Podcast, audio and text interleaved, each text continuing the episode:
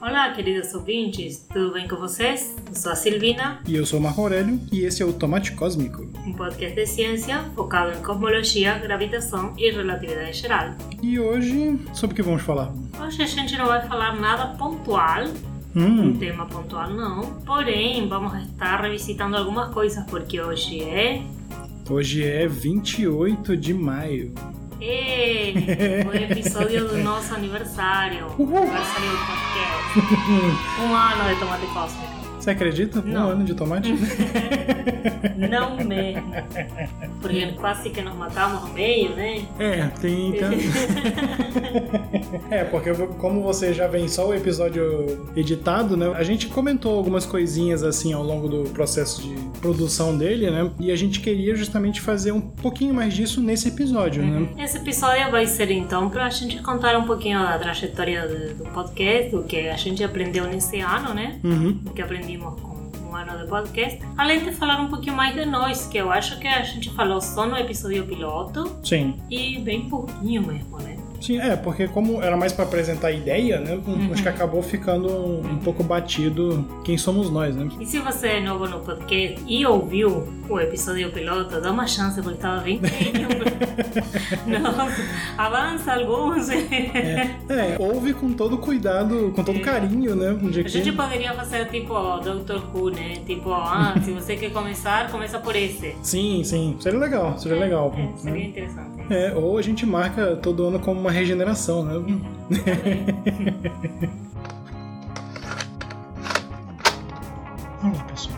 aqui é o Marco Aurélio do Futuro, que está editando o podcast, e vocês devem ter percebido que ele saiu um pouquinho atrasado. né? A gente gravou de fato antes do dia 28 de maio, só que infelizmente acabou que eu demorei muito para editar, né? então talvez algumas coisas que vocês ouçam agora estejam um pouquinho defasadas. Peço desculpas e espero que isso não comprometa a diversão de vocês, certo?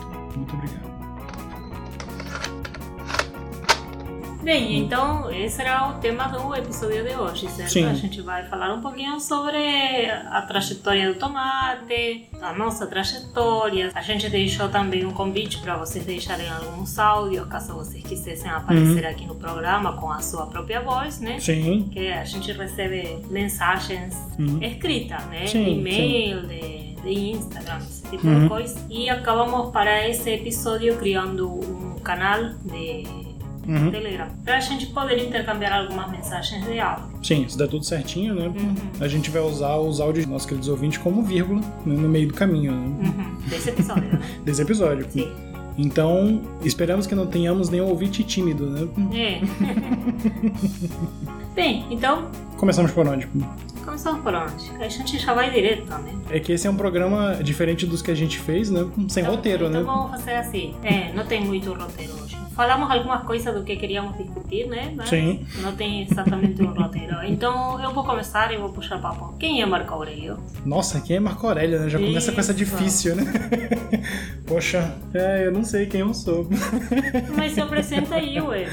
Bem, eu sou Marco Aurélio, sou formado em Física né, pela Federal do Amazonas, tenho mestrado e doutorado pela Federal da Paraíba e sempre me interessei por essa parte mais abstrata né, da matemática. A ideia, justamente, originalmente era fazer matemática, só que eu percebi que fazer física era mais legal, porque a viagem tinha significado, né? Imagina, né? Que Você... bonitinho, né? Sim, sim, sim.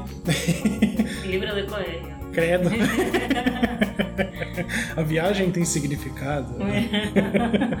Não, mas eu sempre me interessei por essa parte mais abstrata, assim, né? E isso acabou me levando a estudar gravitação, né? gravitação e cosmologia, né? estudar geometria também bastante. E, além disso, eu não vou dizer que eu sou, mas as pessoas podem dizer que eu sou meio nerd clássico, assim, né? Eu gosto de, de RPG, de ler livros de ficção, de quadrinhos e eu, eu não gosto de ser chamado de nerd porque nerd, ser nerd é, é cool hoje, né? Mas eu sempre. você é nerd raiz, vai dizer. É, né? Credo, né? Nerd raiz, Não, né? é, na época em que ser nerd não era bom, né? Conecta. Ser chamado de nerd. não Pois é, ser chamado, ser chamado de nerd era pejorativo, né? E nessas atividades bem introspectivas foi que eu conheci justamente a, a noção de podcast. Uhum, E foi aí que eu me apaixonei e sempre tive vontade de fazer um, né? uhum. Que é o que a gente tá fazendo hoje. Mas deixa eu te devolver, né? Quem é a dona Silvina? Nossa, é um monte. Vou aproveitar aqui até para dizer alguma coisa que talvez para. Talvez não. Tenho certeza que para público português não faz muito sentido. Sim. Mas meu apelido é Silviníssima. Vou explicar por quê. um apelido maior que o nome? um apelido maior que o nome, né? Bem, então, quando eu estava no ensino médio, um colega meu começou a me chamar de Silviníssima. E assim, tipo, não foi um apelido carinhoso, foi mais pela chacota, vou dizer a verdade. Por quê? O que acontece é que na, na Argentina, naquela época, estou falando do meio dos 90, uhum. havia um programa que era tipo Mais Você. Vamos fazer assim, uma mistura de Mais Você com GNT. Então era uma coisa assim, havia um programa e esse programa se chamava Utilíssima. Né? Eu lembro. E Utilíssima se referia porque era um magazine e passavam diferentes coisas, tipo Mais Você mesmo. Sim, sim. Tinha uma vários quadros de, e tal. É, tinha vários quadros assim de, de, por exemplo, um de cozinha, outro de bordado, outro de hum, costura. Era mais pelas manualidades mesmo. Ah, legal, interessante. Era isso. mais pelas manualidades. Uhum. trabalho manual. E ele me chamou assim meio pela chacota, como que assim como que eu fazia tudo, né? E aí eu adotei, sabe? Porque todo mundo começou a me chamar de Silviníssima. Em princípio tinha sido pela chacota, mas para mim caiu perfeito, né? Sim, sim. caiu perfeito e então eu adotei. Desde então, assim, eu acho que foi meu primeiro e-mail e assim as pessoas que me conheceram pelo e-mail já sabiam que o apelido era Silviníssima, né? E assim, então se vocês me encontram no Instagram é arroba Silviníssima com dois S no meio, né? Sim. Mas enfim, bem dali. E então eu acho que agora que eu expliquei a piada. Sim, que é importante. Eu consigo me apresentar. Eu sou uma pessoa que gosta de um monte de coisas. Sim. Por isso que eu no final acabei adotando o apelido. Tipo, caiu bem pra mim, entendeu? Sim, com no final não foi pejorativo. E então, quem é Silvina que faz um montão de coisas? Eu gosto de muitas coisas mesmo, sou muito eclética, né? Sim, sim, sim. E assim, eu sou formada em física, assim que nem Marco. Vou para a parte formal, eu gosto da matemática, apesar de não ser tão matemática quanto o Marco, né? Eu sou a física da turma. E eu gosto, assim, por exemplo, de atividades ao ar livre. Eu gosto de patinação. Eu fazia patinação quando era mais nova, né? Adolescente. Eu fico é... fascinado toda vez que eu lembro disso. É.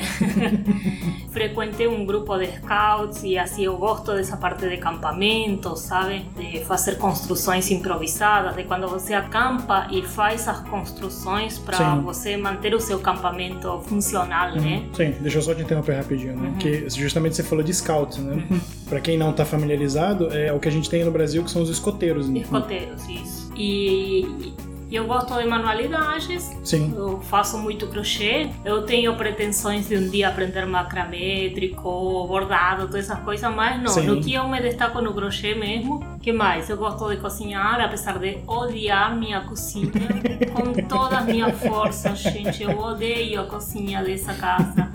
E assim meio como que ultimamente está sendo um repelente para mim. Eu entro à cozinha e, oh, mas eu gosto de cozinhar.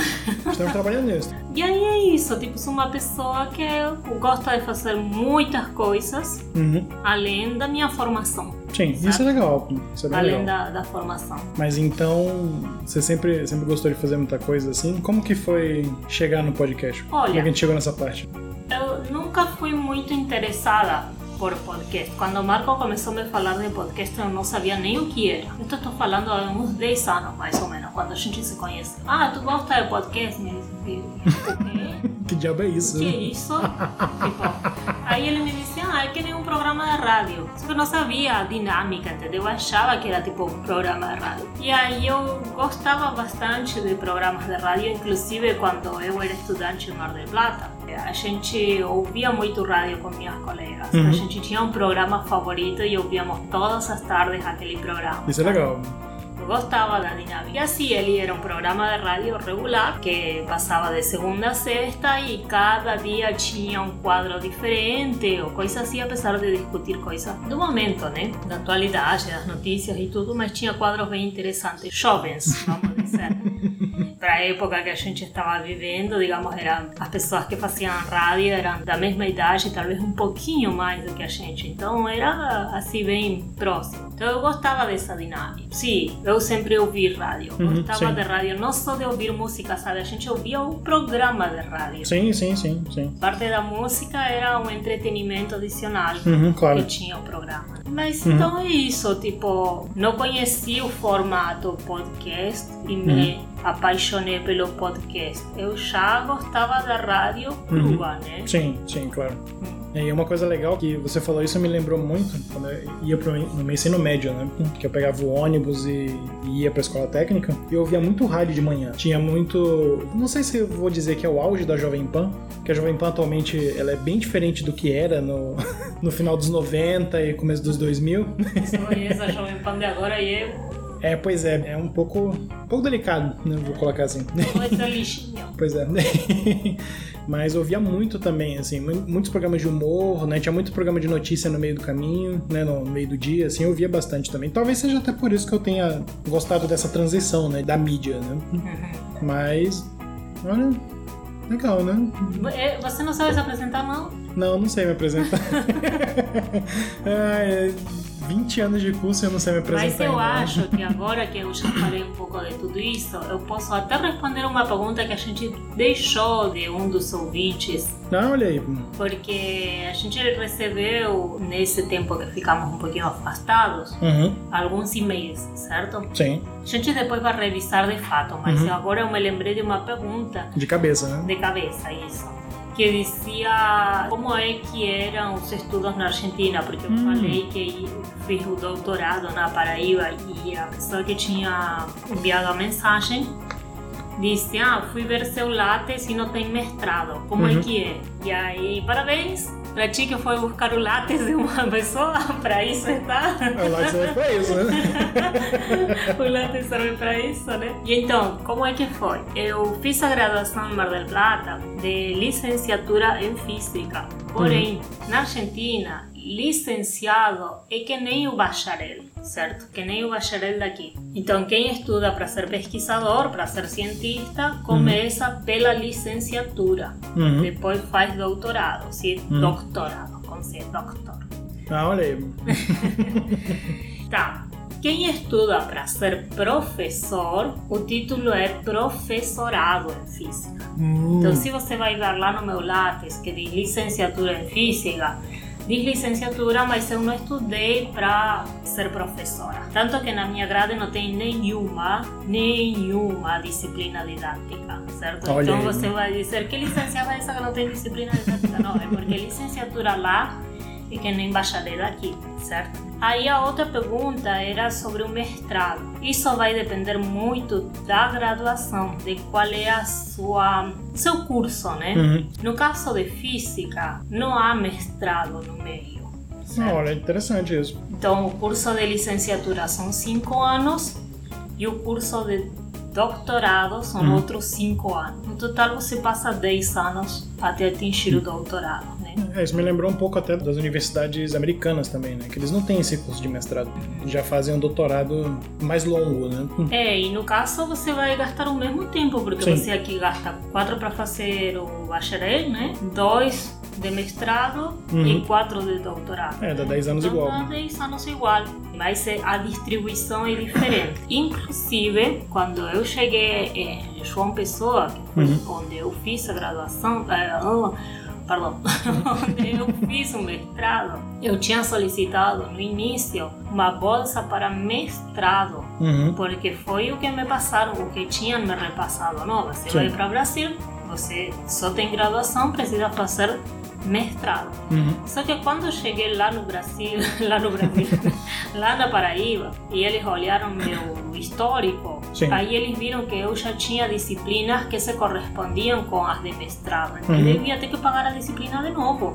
É, não, Então é- me disseram, não, vamos ver se a gente consegue mover o seu processo para doutorado, que é o Uhum. que corresponde no nível em que você está. E assim foi como eu passei, né? Tipo, fiquei no doutorado mesmo. Sim. Então, acho que eu respondi, é- era Emerson, né? Acho que deve ter sido Emerson que Acho que foi perguntou. né? Emerson que perguntou, né? Ah, E eu disse que tem alguns cursos que sim tem mestrado. Por exemplo, o curso de História. Então, por exemplo, a pessoa pode dizer que lá se chama maestria. Então, a pessoa é formada, sei lá, licenciada em História com maestria em, como se fosse uma especialização. A maestria funciona do mesmo jeito que a especialização aqui. Sim. Mas isso não quer dizer que a pessoa não, faz, não possa fazer o doutorado direto. Sim, entende? claro, claro. Ele pode querer escolher fazer uma maestria, que é uma tipo, especialização em dois anos, ou ele pode partir para o doutorado Uhum. fazer doutorado direto. É, vai depender das Das intenções. né? intenções, sim, Sim, claro. E é Mas exatamente. na física não existe essa especialização em alguma coisa. Inclusive porque quando você já está na parte da licenciatura, você já vai meio como é que escolhendo uma área. Sim, quando você sim. se foca no seu... que lá chamam de tesina, o TCC. Hum. Então, é, tesina é a de licenciatura Uhum. e tesis é a de doutorado. Ah, legal, interessante isso, né? Porque justamente para essas áreas mais. Não sei se o termo vai ser muito bom, né? Para essas áreas mais robustas, né? Que tu não vai ter muita coisa assim. Não tem muita coisa intermediária, não. Isso, né? Não tem muita coisa intermediária. Porque você vai para essa. Como você falou, né? Acho que até para ciências humanas, acho que até para ensino, né? Você vai ter esses cursos mais curtos porque você tem uma renovação maior dos saberes, por exemplo. Né? Sim, sim. Mas aqui, entre nós, e entre nós e para todo mundo, porque a gente está falando no público, né? A experiência de doutorado, até para quem não está ainda encaminhado, quem Uhum. está já sacou, Uhum. mas quem ainda não está encaminhado, você diz, ah, é doutor em fulana, é doutor em determinada área. Isso não quer dizer que a pessoa saiba muito. Quer dizer que a pessoa está afunilada né? Sim, em sim. determinado assunto. E assim, a gente fez doutorado em cosmologia e gravitação e a gente não sabe tudo cosmologia que existe, Não. né? Tipo, A gente sabe uma coisa específica de uma É. parte específica. Né? no meu caso, o doutorado foi numa teoria bem específica que incluía a torção. E sim, nisso eu posso dizer que eu sei bastante. Uhum. Mas do resto não, entende? Então a pessoa é doutora em física, eu sou doutora física. Isso não quer dizer que eu sei tudo da física. Se te perguntarem algo de matéria condensada, né? Nossa, aí estou perdida. Física de perdida, plasma. Perdida. Perdida. Ah, mas foi legal você falar isso porque é uma das coisas que eu acho que a gente aprendeu na pós-graduação e conseguiu trazer aqui pro, pro nosso querido tomate, né? Que é essa coisa de aprender a aprender, né? Que a gente vai aprendendo na, acho que na pós-graduação principalmente, né? A gente aprende a escrever projetos, aprende a criar metodologias de estudo, né? Eu vou te dizer, na verdade, eu aprendi a escrever projetos na marra. Sendo professor e tendo que escrever projetos. É, Tipo. E hoje considero que eu escrevo bons projetos, mas ainda tenho bastante problemas para executar. Eu escrevo bons projetos para o avaliador avaliar, mas, para executar é outra coisa. é, é porque você tá como avaliadora também, né? Então você sabe que onde o calo, Não, onde o eu calo acho que aperta, é o né? contrário. Me chamaram para avaliar ou me chamaram como avaliador porque eu já estava em um ponto em que escrevia bons projetos. Sim, claro, com certeza. é, então isso quebra o meu argumento, né? É. Vejo que o contrário. Mas, não, voltando, eu estou falando um pouco da realidade, Sim, da claro. minha realidade, Uhum. certo? O que não quer dizer que você, estudante de doutorado ou estudante de mestrado, não tenha que saber escrever projeto. Não, você vai ter Sim. que. Inclusive, a gente exige dos nossos alunos que saibam, Uhum. pelo menos a estrutura, o que vai em cada parte, esse tipo de coisa, certo? Sim, Então, não quer dizer que você não saiba. Eu Hum. estou falando da minha realidade que eu aprendi depois. É, e também acho que é a questão da prática, né? Sim, que é como tu falou, né? A gente, na pós-graduação mesmo, a gente tem muito contato com muitas coisas e tem que escrever. Só que acho que o volume é maior, porque quando a gente encontra aluno, a gente escreve e tem o, o professor para revisar, né? Então, o professor para analisar, corrigir, colocar um monte de texto Né? adicional. Pois é, só que agora, como a gente já tá nessa parte do trabalho mesmo, né? A gente que é o revisor do aluno, né? e a gente também tem que escrever coisas maiores, né? Certo. E eu não sei E o como continuar isso. que barro técnico. É.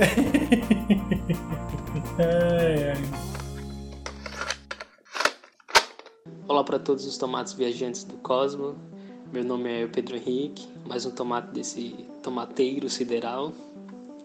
E estou passando aqui para parabenizar pelo trabalho da Silvina e do Marcos, né? conheci o podcast de vocês por uma indicação de uma amiga, né? Uma amiga da física que, que recomendou bastante. E desde então eu venho acompanhando o programa desde o início, creio que do episódio 2, e venho sempre que sai o episódio, meio atrasado, mas eu ouço o episódio. e tem sido incrível ver a evolução dos dois, né? Dos episódios, das participações especiais dos gatos e do Ben TV que aparece de vez em quando. ah, mas enfim, tem sido incrível. E um dos meus episódios favoritos do programa é o episódio do Feynman, que foi incrível, foi muito gostoso ouvir esse episódio. As aventuras do Feynman, as histórias dele são é, loucas, né? E pensa num físico fora da caixinha. E eu até ganhei um livro dele, da minha companheira, que foi muito gostoso conhecer mais ainda desse grande físico. É, então acho que é isso, né? Parabéns pelo, por mais um, por um ano de programa. Que venham mais episódios, mais tomates. E acho que é isso aí. Então, até mais, pessoal. Tchau, tchau. Falou. É a parte de fazer um programa sem roteiro, né? Não, mas conta aí outra coisa, então. É, como você falou no início, né? A gente tava muito verde no primeiro episódio, né? Nossa! a gente ouve eles assim pra revisar. Quando eu ouço o piloto, eu fico, nossa! E evoluiu? Eu acho que sim, inclusive dá para sentir a parte da estrutura também no roteiro, que primeiro, apesar da gente ter uma noção do que falar e tudo, não estava estruturado, não sabia quanto tempo ia demorar cada coisa. Inclusive, vou abrir meu coração aqui. Ah, olha aí.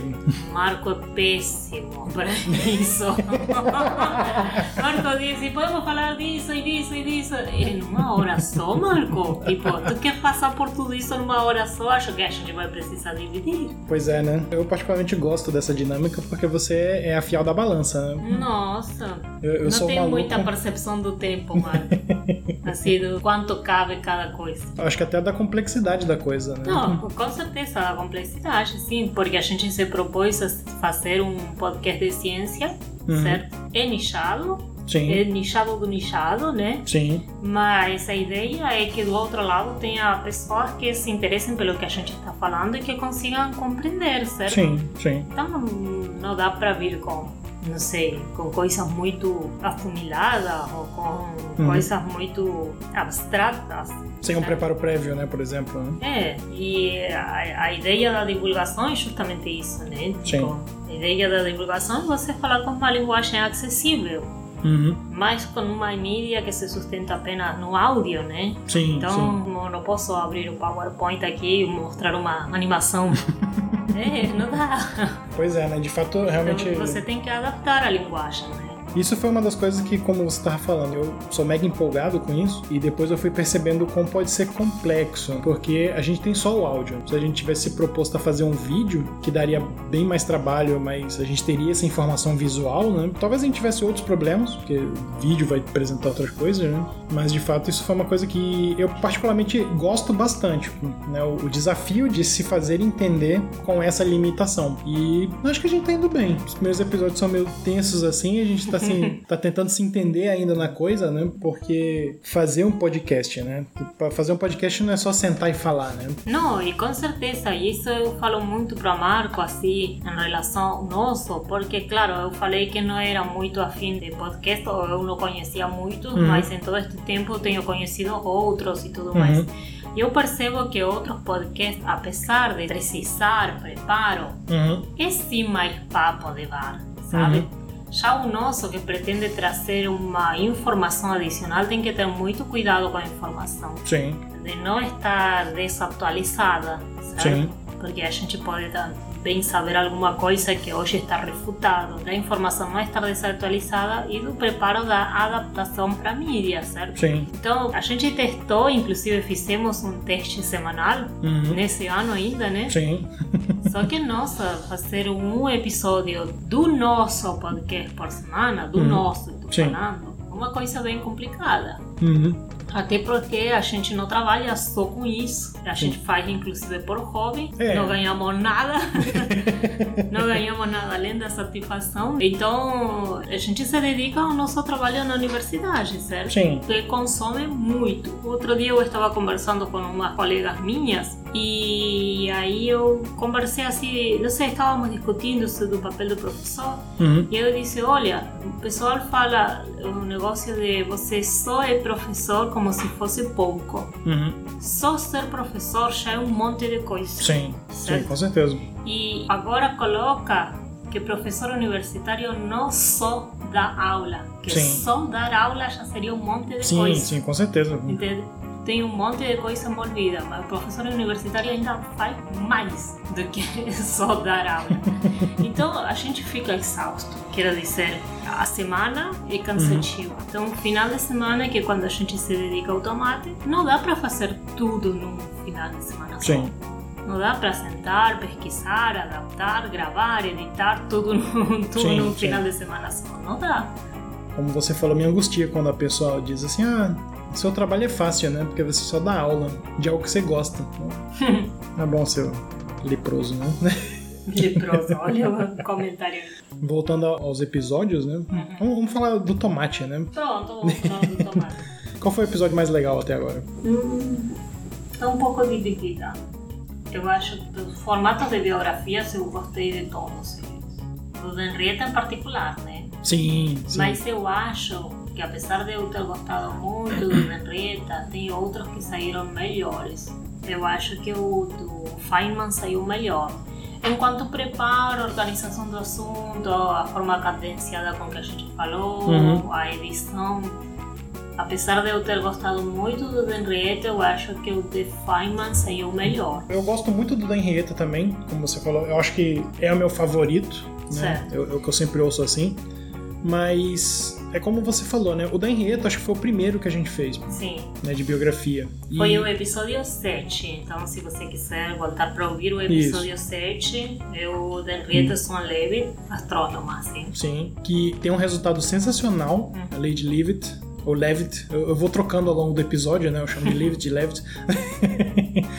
Porque justamente como foi o primeiro, né? A Henrietta, ela foi uma pessoa muito, muito re- não reclusa, né? Mas tem muito pouco dado sobre ela, Sim. né? Tem muito pouca coisa é, o sobre que ela. faz bastante difícil a pesquisa. Isso, né? Porque, por exemplo, o da Cecília, né? O da Cecília Payne já foi bem mais legal. Foi bem mais legal, mas estranhamente a gente falou bem pouco. Sim, É um episódio que é curto, né? Sim. Então foi bem legal, eh, quero dizer, bem mais legal no sentido do- da quantidade de material que a gente tinha acesso e tudo mais. uhum. Me parece que a gente foi. Não sei, quando fomos olhar tinha menos de uma hora de episódio. Sim, esse foi meio assim, né? Foi meio curto. E o do Fama de fato é legal, porque O eu. de Feynman, não diz Feynman. Porque É. a gente, naquela oportunidade, manteve o mistério, certo? Sim, Então, até a arte da capa não tem uma foto de Feynman, nada disso.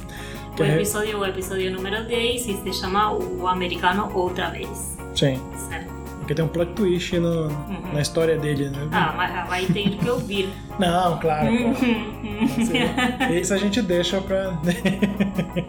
e você, qual foi seu episódio favorito? Olha, eu, como eu comentei, eu, eu gosto muito do da Henrietta, porque é aquela coisa que eu aprendo muita coisa. Uhum. Eu sento, estudo e leio, e como você falou, a gente faz o roteiro. E, e o da Henrietta eu gostei porque era uma pessoa que eu não conhecia nada, nada dela.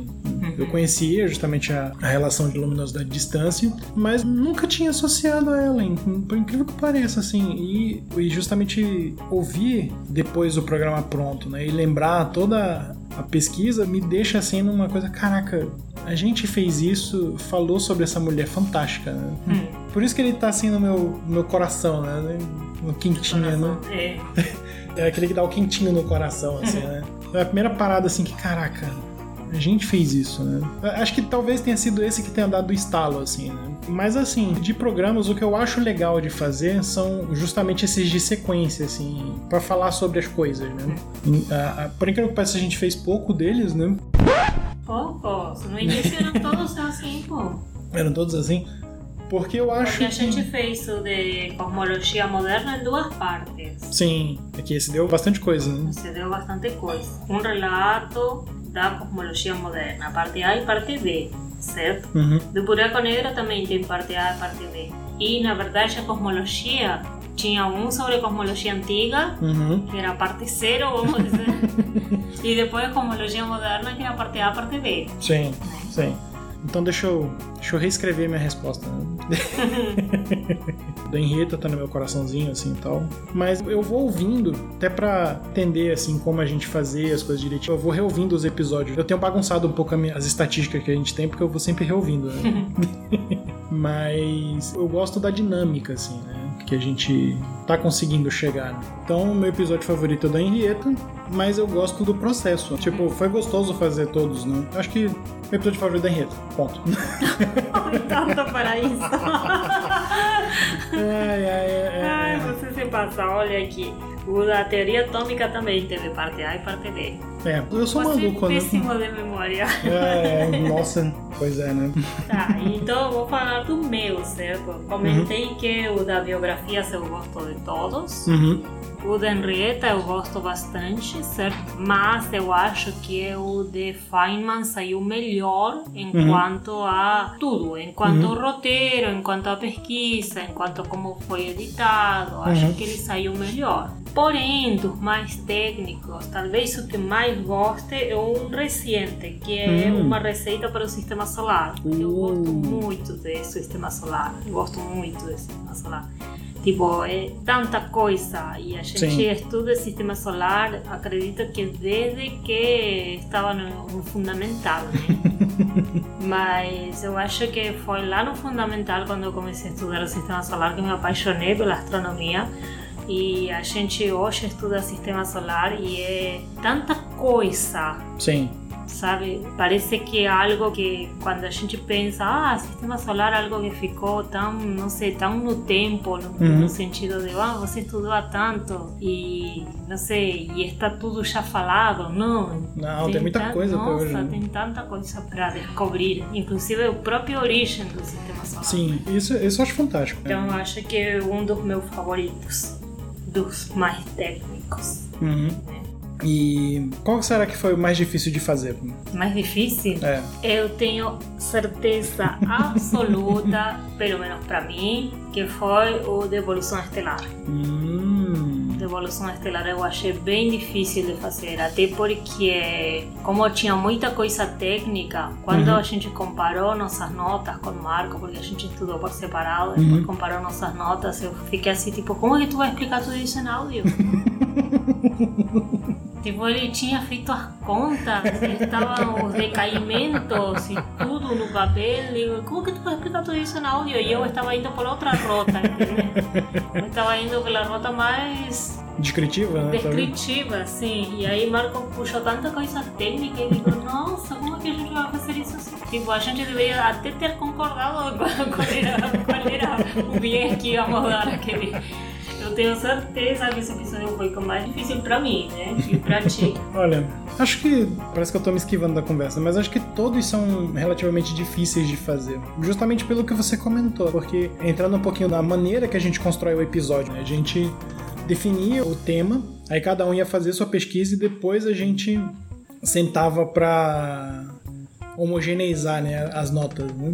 E esse era um processo muito dispendioso, né? Porque, como você falou, né? Um chegava com as notas toda bonitinha e tal, e o outro chegava com uma coisa completamente diferente. E Né? muitas vezes era o contrário. Muitas vezes Marco era, ah, puxo da cabeça. Sim. Mas dessa vez foi o contrário. O Marco tinha um monte de anotações. É porque esse eu sabia bem menos, né? Então eu tinha que estudar mais, né? é, tipo, quando a gente falou de termodinâmica de buracos negros, né? aquilo foi parte tirada da cabeça e parte foi estudado, né? Então Sim.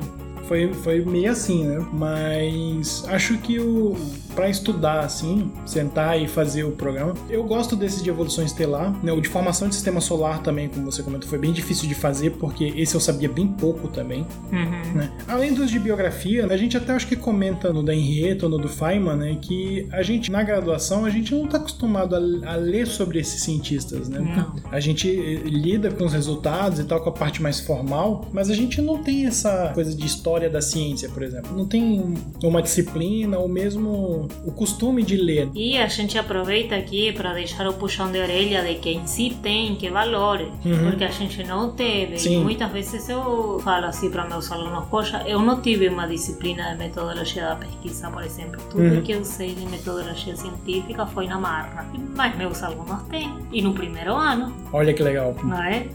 Eu acho que estudar história da ciência, história também dos cientistas, de saber quem é a pessoa que estava por trás, em que momento o fato que foi descoberto ocorreu, sim, uhum. qual era a situação socioeconômica, política, entende? Sim. Eu acho isso muito interessante. E eu não tive história da ciência, não tive história da física, certo? Mas meus alunos têm. Sim. Então, assim, é como que. Ah, e muitas vezes são aquelas disciplinas que o pessoal coloca mais para ah, aquela disciplina é fácil porque só estudar história. Sim, sim. Tipo, ah, não tem que fazer conta, é fácil, certo? Aproveite bastante essas disciplinas e não desrespeite. Sim, sim.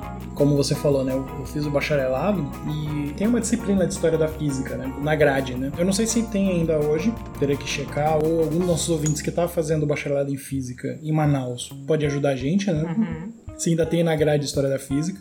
E justamente quem dava essa disciplina era um físico, normalmente era um físico que dava essa disciplina. E o que eu achava legal da disciplina é que ele fazia justamente essa análise sociocultural das coisas, né? Eu lembro num exercício bem legal, o professor dividiu a gente em equipes e cada um tinha que advogar sobre uma teoria mecânica. Uhum. mecânica. Então um grupo ficou com a teoria newtoniana, outro ficou com a teoria aristotélica, outro ficou com a teoria platônica. E aí meu grupo tinha ficado com essa aristotélica. A gente sentou, foi discutindo, né, olha, o movimento se dá assim, assim, assado, por causa disso, disso. Aí um dos alunos olhou assim, Falei, mas tá errado, pô, porque é newtoniano. Eu falei, cara, você tem que se colocar naquele contexto. Naquele contexto não tem o conceito de vácuo. Se você olha pro objeto, você empurra, você para de empurrar, ele para, hein? Ah, mas tem um atrito. O atrito não tinha para essa galera. Eles não conseguiam conceitualizar a ideia de atrito. Né? Ele justamente parava de se mover porque você parava de, de inserir força nele. Uhum. E isso é que é legal, como você falou, esse poder que é legal dessas disciplinas, de você estudar dessa forma. E aí eu justamente comecei comecei a me interessar mais até depois dessa disciplina, né? Que aí eu já fui ler biografias, um livro que eu gosto muito, que eu até dei para você ler, né? Que é a autobiografia do Heisenberg, A Parte o Todo. Uhum. E livros escritos também, né? E, e, te dá essa visão maior. Uhum. E isso é muito legal, é. E é importante que a gente faça esse tipo de exercício. Não que você vá ser um, um historiador da ciência, que aí é um trabalho integral, né? É, que é outro trabalho, Sim, é mas é outro... se você quiser também pode. Não, se quiser pode. Por favor, precisamos de mais pessoas que façam isso, inclusive, né? Bem, esse episódio que estávamos falando é de evolução estelar não sim. se chama evolução estelar, se hum, chama sim. Morte e Vida das Estrelas. Sim, certo? que foi um. Então, se você quiser buscar, é o episódio número 4.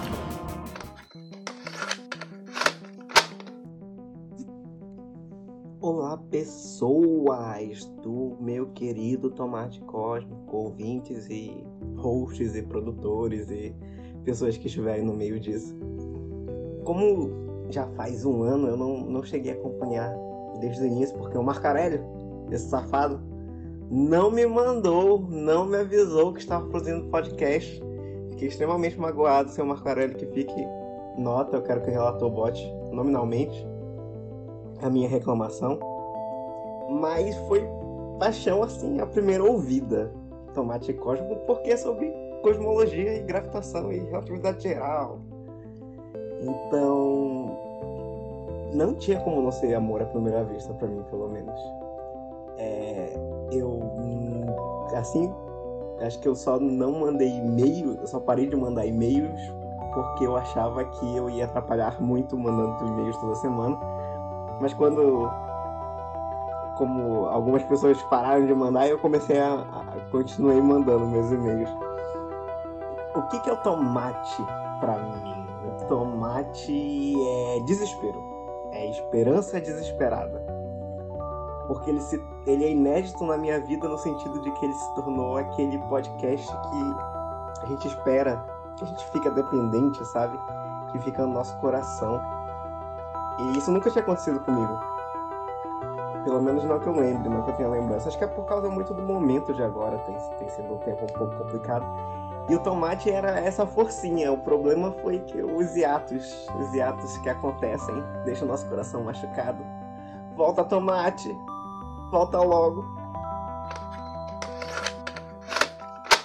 A nossa equipe é de duas pessoas, né? É, equipe de duas pessoas. E os roteiros são feitos em conjunto, né? mas como é que a gente divide os trabalhos? Bem, então, o roteiro, na verdade, a gente pensa primeiro no tema, Sim. certo? E ultimamente estávamos tentando encaixar o tema, talvez, em algum calendário também. Né? Hum, Tipo, é ah. Então está próximo de uma tal data, então que o tema encaixe um pouco naquela Uhum. data. Não que todos os episódios sejam datados, Sim. certo? Mas a gente estava tentando, pelo menos, buscar datas ou, ou comemorativas ou com Uhum. alguma referência para a gente falar sobre. Essa é a escolha do tema. Uhum. Depois a gente faz o roteiro juntos, estudamos separados, depois juntamos os trabalhos e, bem, e gravamos juntos, Sim. certo? Um microfone. E também porque, assim, resulta bem difícil gravar em dois canais, Uhum. a menos que a gente esteja separado, certo? Porque Sim. estamos aqui na mesa da nossa casa, certo? Sim.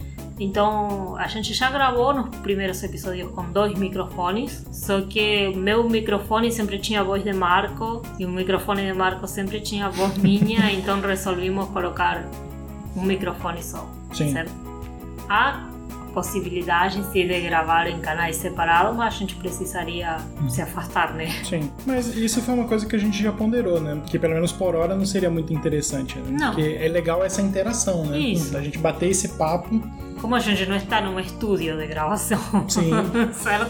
pro e a futuro, gente né? quer ficar um na frente do outro, então tem que abrir mão de determinadas coisas. Então Sim. a gente grava em um canal só, um microfone, Uhum. sim, e depois Marcos se encarrega da edição. Ah, olha aí. é que a gente divide um pouco mais as tarefas. Sim. Marcos se encarrega da edição do áudio e eu me encarrego de fazer as artes para divulgar. Até porque, já aproveito para falar de uma outra coisa. Uhum. A gente tem um outro projeto de divulgação que é o Grupo Antares. É um grupo de divulgação científica que tem atividades próprias, certo? Uhum.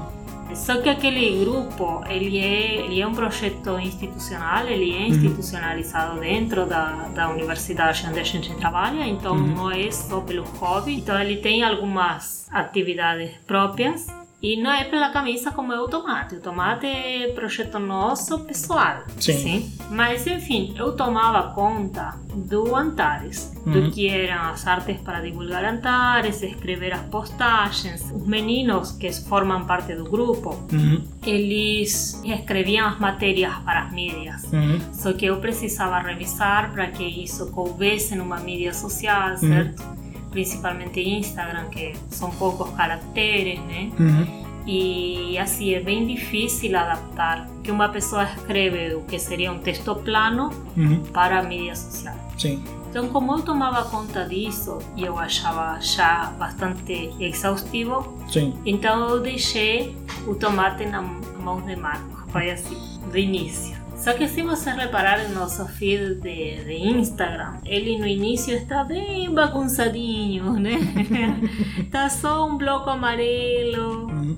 algumas coisas que são Sim. print. E aí eh, já não estava gostando tanto assim. É que, né? se você me permite uma parte, né? Hum. É que essa divisão ela aconteceu porque a Silvina, e ela vai provavelmente me olhar torto depois que eu falar isso, Uhum. ela é a mulher do design. Não, não. E- Essa é uma capa que me cabe muito grande. Eu, eu desenvolvo o papel do designer da dupla, mas eu não sou designer.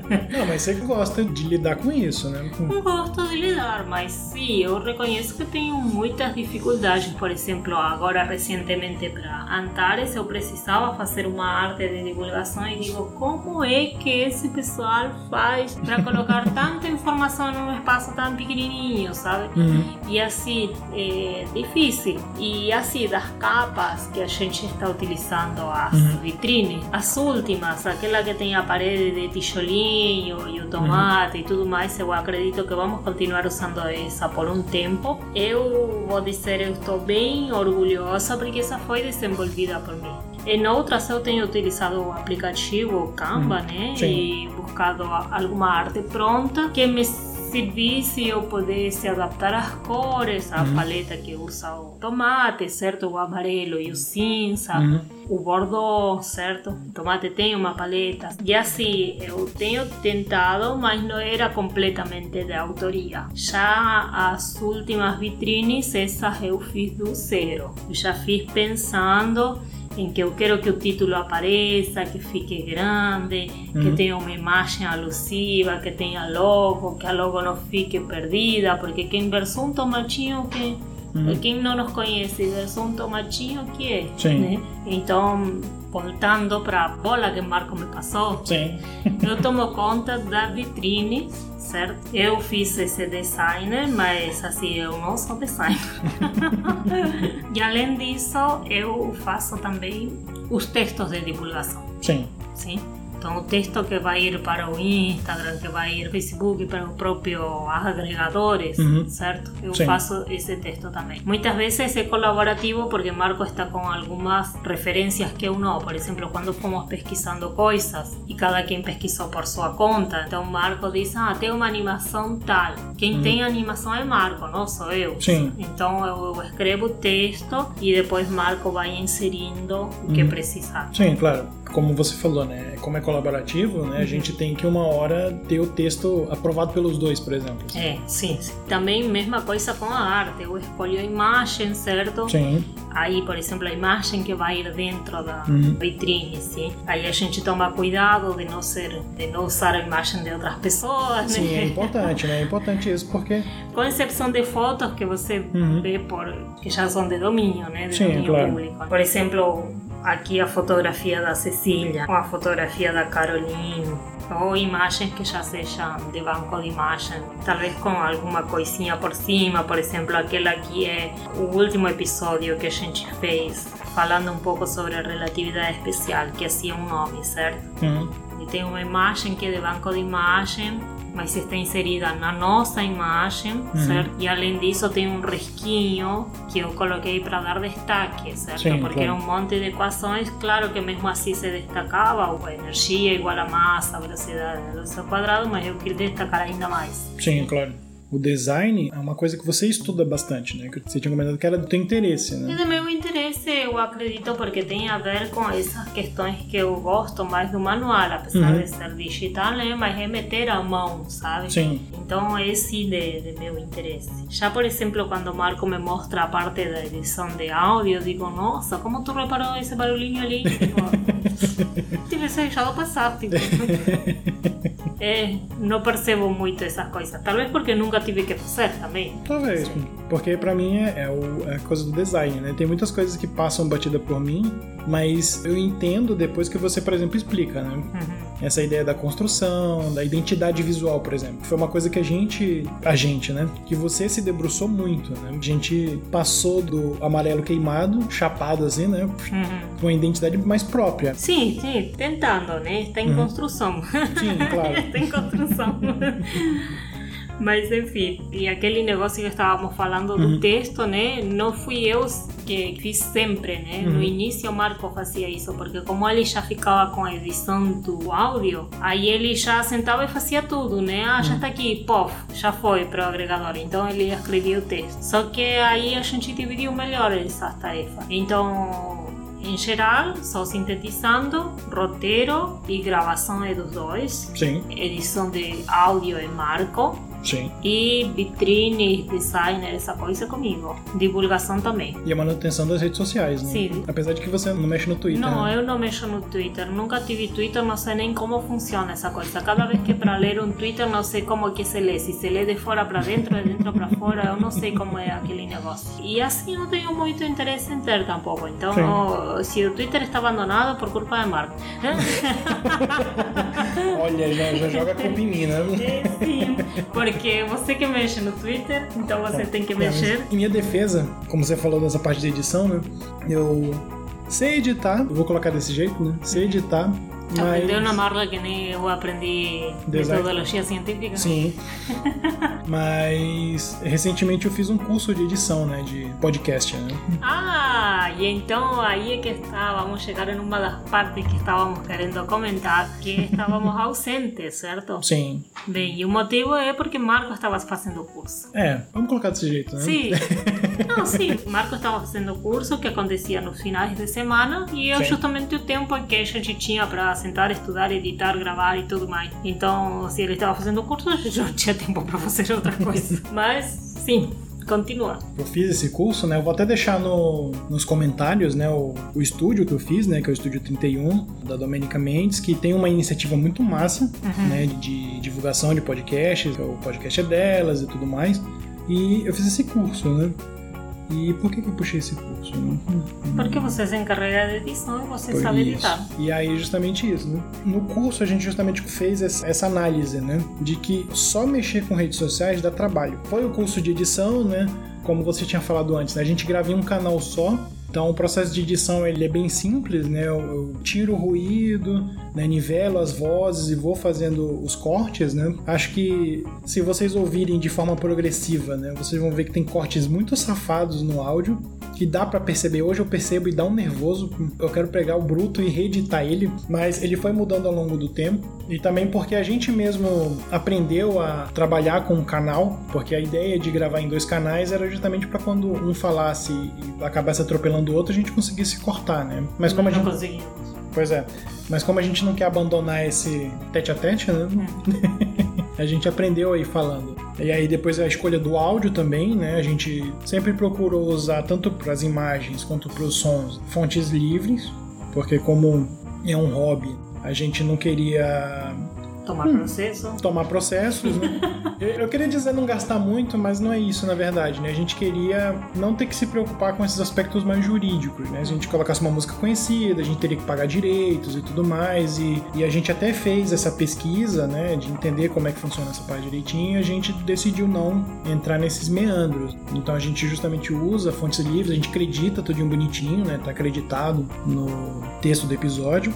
E aí, a edição é, demanda tempo. Do jeito que eu tô descrevendo, parece que é fácil, né? Passa por um programa para tirar o ruído, passa por outro para nivelar, ouço tudo, vou cortando e musico e fechou, né? Não. Conta aí então os pormenores. Quanto é que você gasta para editar? Então, atualmente, a gente tem gravado mais ou menos programas de uma hora. Então, eu acabo gastando em média de umas 7 a 8 horas para editar esse bruto. No curso de, nesse curso de edição que a gente estava fazendo, isso era uma pergunta recorrente, né? Porque é para iniciantes o curso, então o pessoal perguntava muito isso, né? E aí a Domênica comentava, né? Que vai depender muito da tua velocidade, né? Mas você vai gastar pelo menos o, o bruto, né? Que seria essa uma hora que a gente grava para poder ter que ouvir tudo e cortar, né? Mas eu gosto da maneira como a gente. do ponto em que a gente tá hoje, né? Porque eu já consigo ouvir e editar bem rápido, assim, né? Então já tiro os vícios de linguagem, se der tudo certinho, a gente não fala. Ah, ah, ah. Vocês não percebem o quão gagos nós somos. Marco principalmente. Eu principalmente. Não vão assistir os stories do Instagram, que os stories do Instagram a magia toda é destruída. né? que isso é mais básico. Então a gente vai colocando tudinho bonitinho. Como você falou, todo o processo é conjunto, né? Então, uma vez que eu termino de fazer isso, né? As músicas a gente escolheu junto. Então, ah, o bloco principal a gente tem a, a música de algoritmos, né? Algoritmos. Né? Por quê? Porque a ideia era falar de universo, ter um som mais calmo, assim, tal, babá. E o bloco de abertura, ah, o bloco de abertura tem que ser mais enérgico e tal. Aí a gente foi procurando, achou essa música aqui. Então, esse processo todo é conjunto ainda. Quando eu termino de editar e musico, a gente ouve o programa. Não, ficou legal, assim, né? Talvez a cadência, né? Eu dá pra trocar isso, isso, isso. Não tem muito o que trocar no final, né? Mas a gente ainda ouve tudinho direitinho. E aí a gente publica, né? E aí, como você falou, né? O Twitter, ah, eu tenho tentado interagir mais no Twitter, né? Mas é esse negócio de ter que interagir, né? Hum, Sim, sim. Paradoxalmente. Porque não é postar e sair correndo. É, não é postar e sair correndo. Sim. As mídias Porque sociais se você hoje. não interagir, não cumpre a função social de uma mídia social. É, né? Sim. É. E esse é o dilema atualmente, porque paradoxalmente eu gosto de podcast, adoro fazer o tomate, acho fantástico, mas eu não, não interajo socialmente. Eu sou muito ermitão, né? Eu- mas é parte do processo. Né? Tenho justamente tentado interagir mais, tanto no tomate, criar essa coisa mais relevante. porque isso até é uma coisa que a gente conversou, né? Que angustia tanto esse postei sair correndo, quanto ficar lá martelando no assunto da vez, né? Ah, sim, nossa, é, é chato. É. é chato pra, pra quem é espectador, certo? Pois é. Tipo, que... Poxa, outra vez o mesmo. Outra vez o mesmo aviso. tipo, 80 pessoas fazendo outra vez o mesmo aviso. Que até você me corta, né? Também quando eu digo, não, vamos fazer um rios assim de apontar, né? Ah, sim, detesto. detesto esse rios de mãozinha, de apontando as letrinhas, não sei o que. Ai, meu Deus, às vezes tira até a seriedade do que está falando. Até, tira até, não, tira a seriedade do que está falando, certo? Eu acho, não estou dizendo que seja ruim. Eu, uhum. Silvina, de quase 40 anos, não consumo isso. Sim. Certo? Sim. Então, agora já, não sei, um adolescente fazer a uhum. dancinha apontando e uhum. outros adolescentes gostarem, perfeito. Eu não sou o público deles. Sim. Então, sim. eu não vou fazer isso porque eu acho que meu público não vai querer.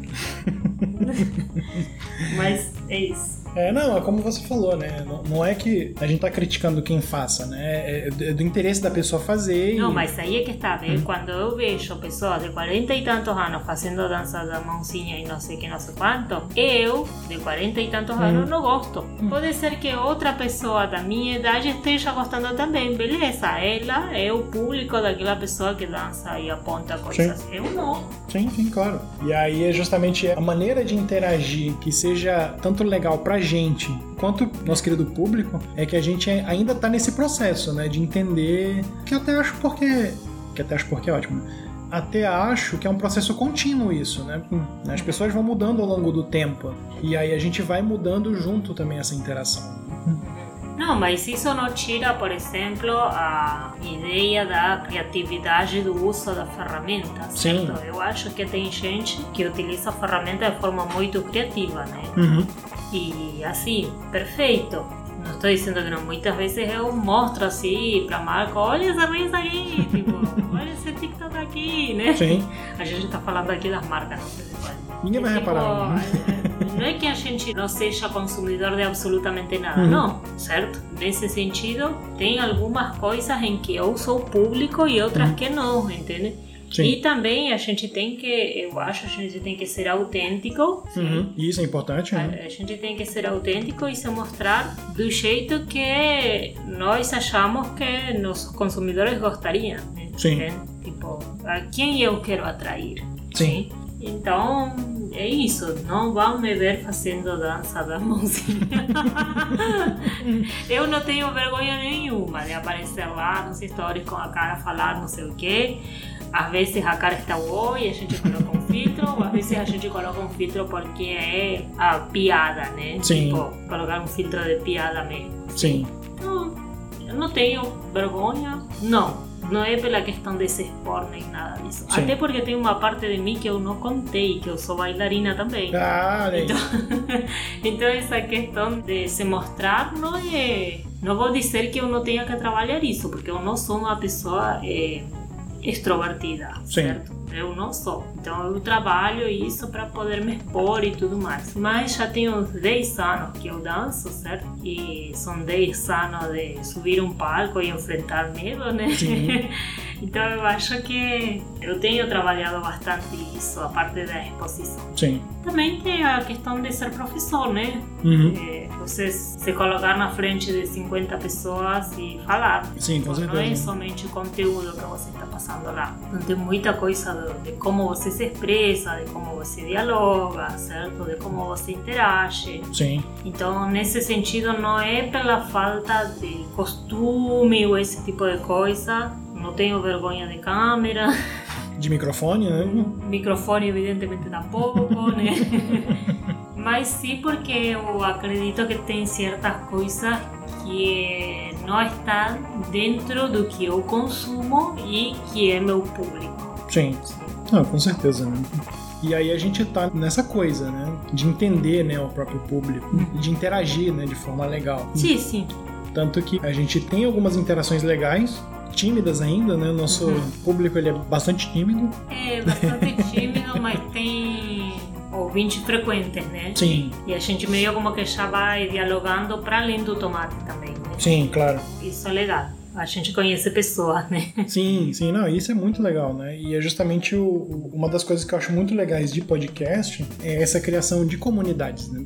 De pessoas que se juntam em torno daquele objetivo, né? Uhum. E começam a, a criar algo maior. Se der tudo certo um dia, né? Tomate vira um, vira legião, né? Ah, One of us. tomate, tomatones. eu Tomatones. Sim, foi o que você usou ele. tomatones, saiu. Tomatones, né? O próximo vai ser Olá, tomatones, tudo bem com vocês? Ó. Fala galera! Ai. Então, temos um ano. Mano, e aí? Quais são as perspectivas para o próximo? Fazer dois anos, né? É, sério? Nossa, capitão óbvio. Não, melhorar sempre. Acho que a gente pode dizer que a gente já se encontrou no que a gente quer fazer. Como você falou, né? Apesar de o hobby, tomate é uma coisa que a gente quer continuar fazendo, né? Sim, eu gosto bastante. Né? Sim. Bem, então, perspectiva para o tomate, para os dois anos de tomate, seja maio de 2022. Olha aí.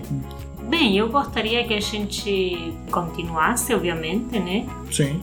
Eu, o que eu gosto bastante é que eu acho que, apesar de ter criado o espaço tomate cósmico, certo? Ele se adapta a nós. Uhum. Então, quando houver necessidade de a gente se afastar, porque apertou aqui e a gente se afasta. Claro Uhum. que eu gostaria que a gente conseguisse, como você falou, a periodicidade. Uhum. né? Sim. Então, conseguisse manter uma periodicidade que os ouvintes saibam que tal dia o tomate vai sair, Uhum. sabe? Esse negócio. Gostaria que seja um pouquinho mais programado, isso sim.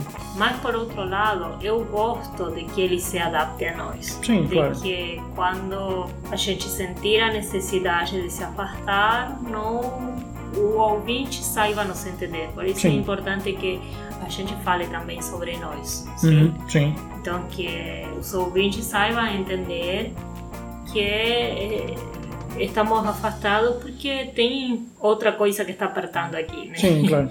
Então, isso é que eu gostaria para o tomate. Continuidade, sim, Sim. isso é uma. Talvez que seja mais organizado, né? Organizado, eu acho que a gente já tá chegando, né? Nesse ponto. E como você falou, essa parte da comunidade, eu particularmente tô satisfeito com quem a gente tá atingindo, né? Porque apesar de ser tímidos, né, nossos queridos ouvintes, como você falou, a gente tem umas interações legais. A gente tem o Pedro, né? Uhum. tem o Emerson, tem a Ana Paula, Tem o Caio, tem o tem o Caio, Gabriel, tem o Gabriel, tem a Gislaine, tem o Gislai. que eu acho que é a Gislaine que apresentou a gente pra muita gente, né? Uhum. e mais pessoas que vão vir no futuro, né? Uhum. Que eu acho que seria legal a gente conseguir interagir mais, né? Uhum. Né? Fazer com que a gente tenha uma interação mais produtiva, né? E como você falou, né? Entendem que a Uhum. gente tem, dá essas pausas assim, né? né? Mas são por bons motivos, né? Sim. E vão continuar com a gente, né? Como você falou, acho que periodicidade é uma coisa legal. Eu quero aprender mais. Eu ainda tô no meu plano de dominação mundial e de querer ser imortal. E acho que o tomate é uma rota pra mim ser imortal. Oh, que. Mas eu. O Alan Poe aí. Poxa, quem dera, quem dera, imagina. Ser, ser lembrado com um cara de bigodão, cabelo bizarro e um corvo, né? Bem, e uma coisa que tem nos perguntado no início, no inicíssimo do tomate, Olha aí. que acho que a gente vai dar uma esquiva de novo. Sim. É, por que tomate cósmico? Ah, olha aí. Por que tomate? A gente- A gente vai dar uma esquiva, mas a gente pode dizer que não há um único motivo pela escolha do nome. Sim. Então não há uma única coisa que diga, ah, foi por isso que chamamos tomate cósmico. Mas teve uma vez que um ouvinte falou se era alguma referência a Douglas Adams. Né? Sim. E a verdade é que na hora não foi pensado como uma referência, mas poderia ser, porque a gente gosta dessas coisas mais Esquisitas? Sim, não ia dizer que incomuns, né? Sim, sim. Incomuns. E assim não, não foi pensando em alguma referência do mochileiro nem nada Sim. disso, mas poderia ter sido. Poderia, poderia. Sim. O tomate cósmico poderia ser um. pode- Ele poderia ser um prato a ser servido no restaurante no final do universo. né? Uhum. Sim. Imagina, tomates que foram criados lá justamente no vórtice, voltaram no tempo. Tomate cósmico, olha que massa. Mas alguma coisa que eu posso falar em relação a, por exemplo, ao logo, né? Eu acho que eu já falei sobre isso, que é que apesar do nome ser tomate, eu não queria que a logo estivesse referenciada com vermelho, sabe? Eu Sim. ia ser muito óbvio, né? Sim. Então por isso que a gente colocou o amarelo. Eu coloquei, mostrei para Marco e ele gostou, né? E nas letras que a gente escolheu para logo, não é, mas assemelha bastante com as letras dos contos cordel de Hum, Nordeste. verdade, sim, sim. Eu E lembro na uma vez oportunidade eu mostrei para Marco e disse: O que tu achas dessa letra? Parece bem de sertão, né? Tu Sim. gostou? E ele me disse: Sim. Aí, tipo, a referência porque a gente se conheceu em João Pessoa. Sim, Então, eh, apesar da letra não ser a mesma, né? sim. A letra que está escrito tomate cósmico não é ser aquela letra de cordel, mas Sim. assemelha e faz parecer. Então, daí que veio a letra característica da logo, sim? Então, o nome ainda a gente vai deixar em suspense, mas não é um único motivo. Sim. A escolha da letra foi por causa do cordel, né? João Sim. Pessoa, a gente se conheceu lá. E o amarelo foi porque eu não queria vermelho. Pô, mas eu tô pensando agora, mentalizei aqui certinho um folhetinho, não um cordel, com pendurado assim, nesse amarelinho, Sim, sim, É. sim. papelzinho de jornal amarelado, tomate cósmico. e os cactocinhos atrás. Sim, caraca. Tô, tô- eu tô fascinado com isso, né? Nu- Nunca juntei as tudo, né? Nunca tinha juntado, sim. Não, é porque por isso que você é a melhor pessoa da dupla, pô. Você, é o cérebro da dupla, pô. Bem, e então, quer comentar mais alguma coisa ou Eu Acho que, podemos nos despedir dessa, acho que podemos despedir desse bate-papo desse bate-papo caótico, né? eh, retrospectiva e perspectivas? Ah, olha aí, pô. Poxa, parece que a gente tá escrevendo uma apresentação, né? É. Perspectivas para 2021. É. Como o tomate. Não, está- e outra coisa muito louca que eu disse, olha Marco, a gente não precisa nem ajustar nada, porque no começo do ano, quando a Pantone lançou as cores do ano, eu disse, olha, são as cores do tomate, Olha aí, amarelo e cinza, né? eu até hoje advogo a hipótese de que colaram da gente na cara dura. Colaram do tomate. Colaram o tomate. Disseram, olha, esse aqui vai ser. Vai ser a cor do ano. Vai ser a cor do ano. Olharam pra gente. Essas pessoas aqui são fantásticas. Então estamos todos modernizados, Sim, poxa, logo explicada. logo explicado, né? Com um mistério. né? Hum. É, poxa, tem que reler do casado, mas hum, deu vontade de reler agora tudo. Bora então, bora fechar aqui e vamos reler. Pronto, perfeito. Então, Pronto, até Pronto. mais. até mais.